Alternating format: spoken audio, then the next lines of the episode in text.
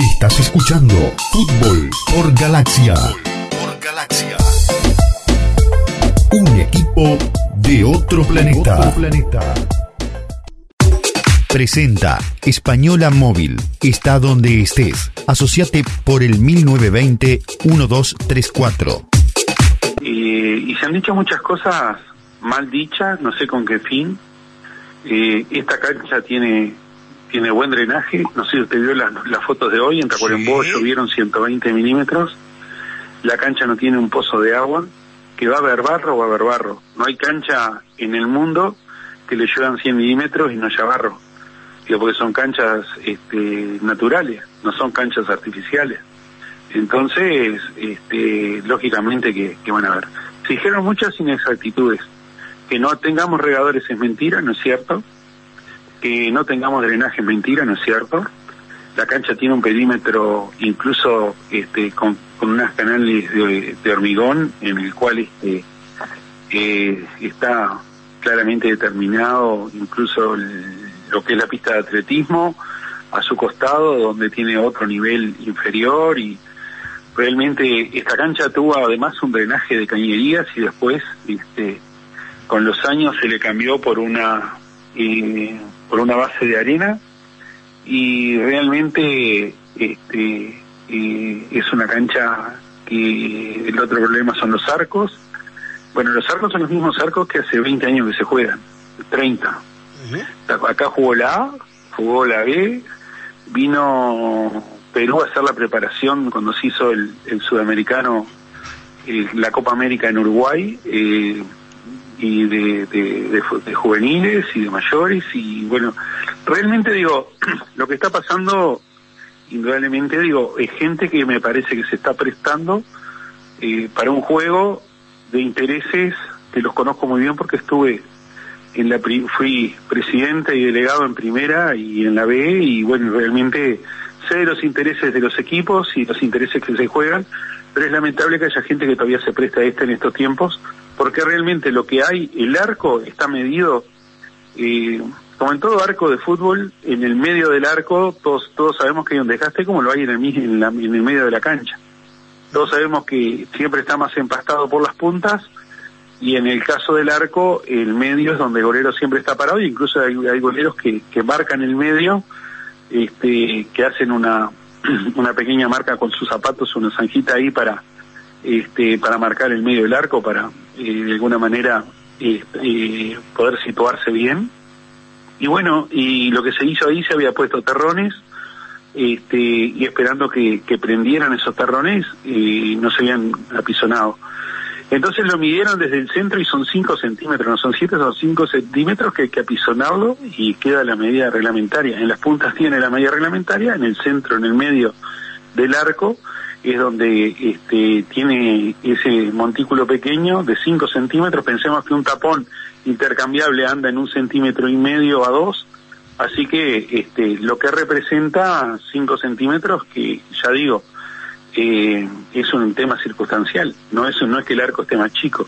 Es que ahí estaba elevado por ese motivo y bueno, lo que hay que apisonar, la cancha va a estar pronta y en condiciones este, para, para el próximo sábado si Dios quiere.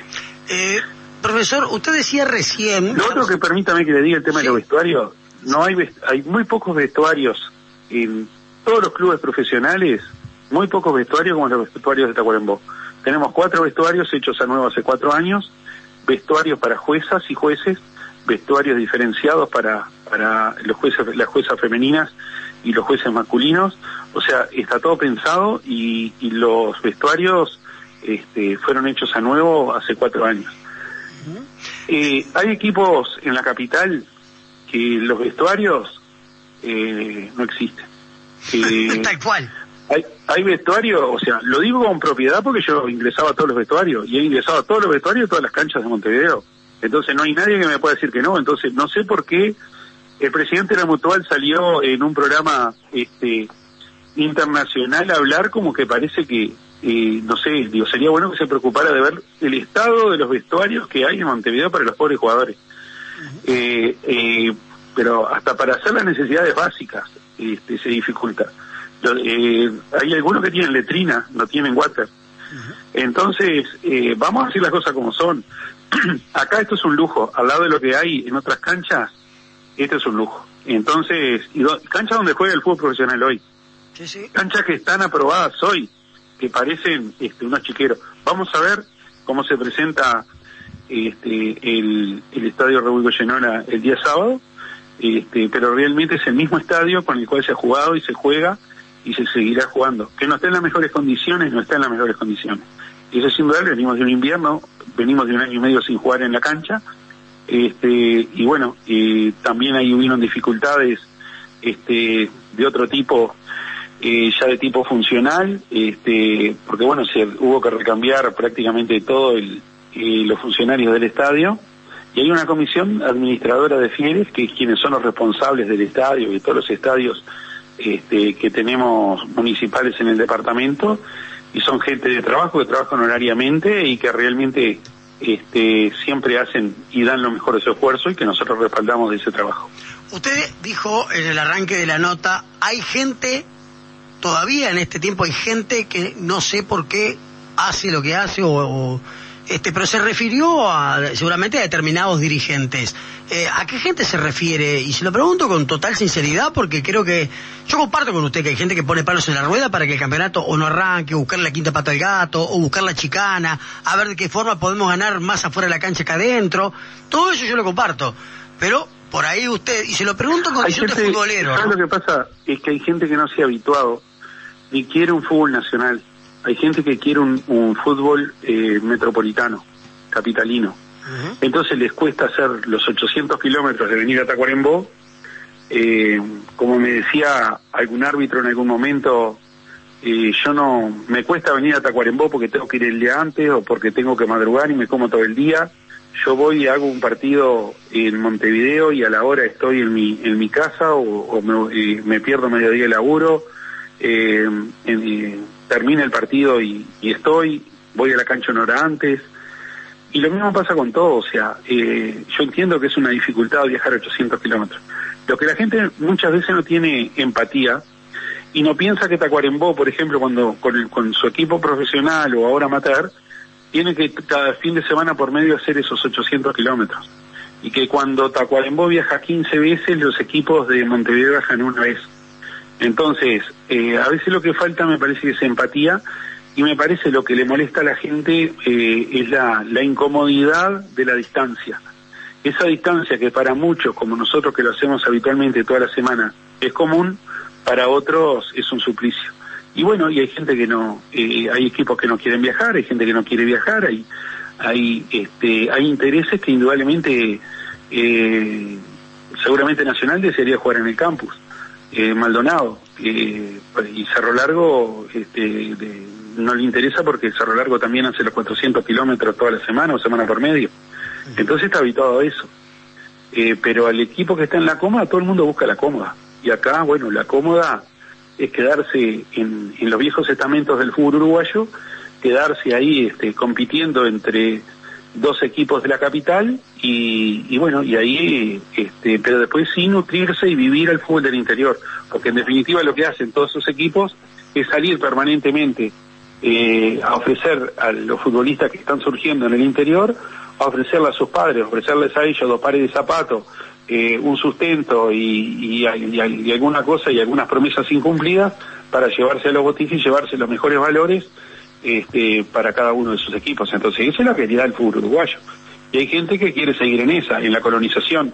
Y bueno, eh, lamentablemente este, las cosas pasan por ahí y, bueno, y no sé con qué fin, este, una señora que vino, que no sé quién es, y, este señor Prato, este, que tampoco lo conozco, no sé quién es, pero bueno, que indudablemente, digo, lo que estamparon y lo que dijeron, primero que esto debió ser confidencial, este, y por algo se hizo público.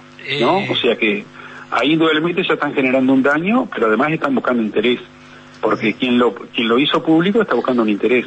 ¿Usted recuerda el nombre de la persona que, fue? Y lo que se dice, ese informe se puede venir a corroborar en el día de mañana, ven que venga quien venga, lo va a poder corroborar, de que el estado del campo de juego no es ese que mostraron, que yo le, no sé si le alcancé a enviar a ustedes, pero se publicaron fotos del estado de juego de hoy, no se puede en tres días todo lo marrón que tenía el campo, dejarlo verde, solo que lo hubiéramos pintado.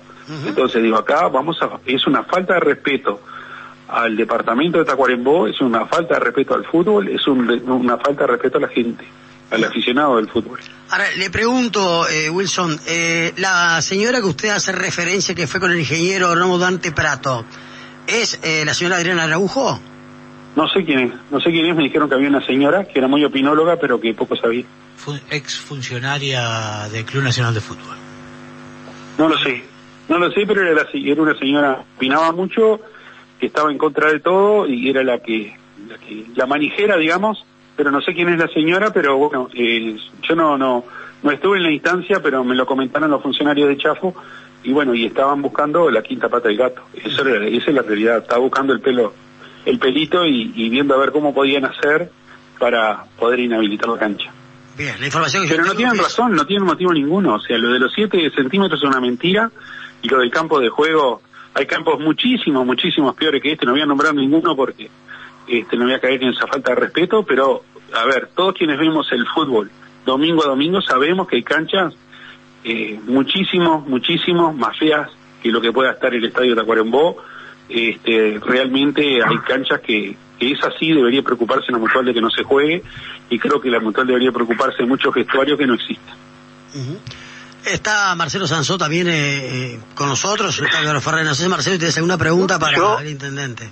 Simplemente saludarlo a don Wilson Esquerra, a quien conocemos este, desde hace mucho tiempo en el fútbol, y felicitarlo por lo que acabo de escuchar, porque realmente eh, en estas declaraciones que ha hecho Wilson eh, queda muy claro muchas cosas que pasan desde hace muchos años en este fútbol, de muchos clubes que nunca quisieron la integración del fútbol uruguayo, que eh, muchos clubes, eh, estoy convencido porque también recorremos las canchas, este, tienen condiciones que son absolutamente deplorables en primera división, ya no solamente en los vestuarios, sino los baños que utiliza el público.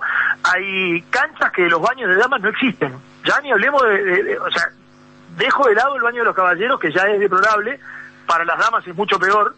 Sin embargo, acá, como yo decía en el arranque del programa, nos acordamos siempre este, a dos, a tres días, y no en diciembre, cuando se terminan los campeonatos, de los dirigentes de nuestro fútbol, la mutual y todos los estamentos que rigen el fútbol uruguayo, de decir, bueno, vamos a juntarnos ahora que tenemos un mes y medio para poder este, encauzar todas las situaciones y no estar haciendo parches durante el año. Así que simplemente es eso, Wilson, felicitarlo, saludarlo y me parece que las cosas se pueden decir en otro tono, más alto, más bajo, pero con la claridad que usted ha manifestado, este, de, ninguna otra forma.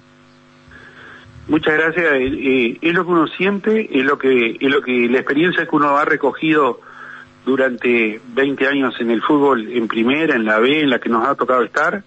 Este, en algunas veces eh, como presidente, en otras como, como dirigente, en, en, otras como delegado, o a veces como simple hincha, pero eh, realmente eh, yo creo que las cosas son así y, bueno, este, es lo que uno también vivió durante todos estos años y las dificultades que vivimos en tener que trasladarnos la cantidad de veces que tenemos que trasladarnos a Montevideo y, los clubes grandes no quieren venir una vez y los clubes de la capital en general no quieren venir una vez cuando les toca venir, pero sí nosotros tenemos que ir 15. Entonces son inequidades, son desigualdades. Un club del interior como nosotros, acá en Tacuarembó, Cerro Largo, precisa de 100 mil dólares para hacer viajar las divisionales formativas y la primera de ómnibus y traslados y alojamiento. Son 100 mil dólares por año, por temporada, que, que, le cuesta más al fútbol del interior que al fútbol de la capital y esas son injusticias y esas son inequidades. Y esas son las cosas que hay que corregir si realmente queremos un fútbol nacional y si realmente queremos un fútbol profesional. Eso es lo que creo que tiene que estar preocupada la mutual. La verdad que Wilson le agradezco mucho la gentileza. El sábado vamos a estar en Tacuarembó para el compromiso. Si usted anda por el estadio, por supuesto que nos encantaría poder volver a charlar con usted. Ha sido muy claro, muy contundente y sobre todo queríamos tener esta charla para sacar todo esto que se ha hablado del Goyenol, estas fotos que han circulado, que no son de ahora. Este, yo quiero manifestar que las fotos que sí están en las redes nuestras sociales de, de arroba fútbol por galaxia o en las personales son fotos de hoy de un estadio que soportó 120 milímetros de lluvia y que el estadio, el estadio está de buena manera. Que acá los grandes presionan para cambiar los escenarios, esto es más viejo que el fútbol. ¿eh? Que han existido presiones de todos lados, sí, que vayan a inspeccionar un estadio cuando ya se sabía de hace casi más de 20 días que estaba fijado el Goyenola? También.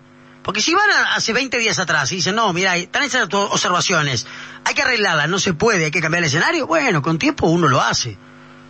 Vinieron para que no se hiciera el partido, pero no tienen ningún motivo ni ninguna condicionante para que no se haga el partido. El partido se va a jugar con, con una cancha en condiciones, medianamente en condiciones, es cierto, no está impecable la cancha. Pero ¿cuántas canchas hay impecables en el fútbol profesional uruguayo? Seamos justos, seamos honestos, Voy a ser más seamos gráfico. sinceros, sinceremos no, Se lo dije a digamos las Ernesto cosas Den. como realmente son, porque si no parece que, este, que los errores se marcan solo para un lado, o sea, fijémonos este, en todo lo que pasa en el fútbol uruguayo e igualemos. Nosotros no queremos acá que se nos mida diferente, pero que se nos mida igual. Claro. ¿Está mejor que Lubilla? Y bueno, sí, yo creo que sí. Eh, depende de Lubilla, con toda esta agua que cayó, No, pero el, el- el Lubilla que usted veía por televisión, ¿el Goyenola está mejor que Lubilla? Está, sí, sí. Sí, yo está. creo que sí, porque bueno, por eso por algo están arreglando Lubilla. Lubilla cuando se inundaba, realmente cuando llovía esto se inundaba y quedaba quedaba hablando. Y el Prandi también. Nosotros nos tocó jugar en el Prandi y si vieron el último partido de Nacional con, con, Con Plaza. Colonia, no sé, ustedes recordarán, Sí, aquello, este, eh, había agua, agua. Este, y bueno, hay, y como eso, hay canchas en Montevideo que son iguales Que tienen la misma problemática, son campos naturales, pero de todas formas, este, el drenaje que tiene el Goyenola, si usted vio la foto de hoy, llovieron 120 milímetros y no había un charco de agua, no había un solo charco de agua. Entonces, que, ven, que, venga una persona que no conoce y que no sabe la base de lo que tiene el, piso, que venga y mire y diga que no tiene drenaje, es como faltar respeto, porque aparte no había llovido ese día, no había un charco, no había nada. Es venir a faltar respeto y es venir a hacer un mandado. Y el fútbol uruguayo está lleno de mandaderos. Muy bien. Le agradezco mucho, Wilson, estos dos minutos que nos ha regalado aquí en Fútbol por Galaxia. Seguramente el sábado allí en el Goyenola podremos volver a charlar, ¿eh? El gusto de siempre. Un abrazo grande, intendente, y muchas grande. gracias por haberse prestado a estas declaraciones que saca, por, por supuesto, todo, ¿eh? Lo que se estaba hablando del Goyenola. Una linda nota, fuertes declaraciones del intendente, ¿eh? Creo que era la palabra autorizada para hablar del Estadio Goyenola. Sí, sí. Hacemos la pausa, Claudio. Hacemos la pausa. Presentó Española Móvil. Está donde estés. Asociate por el 1920 1234.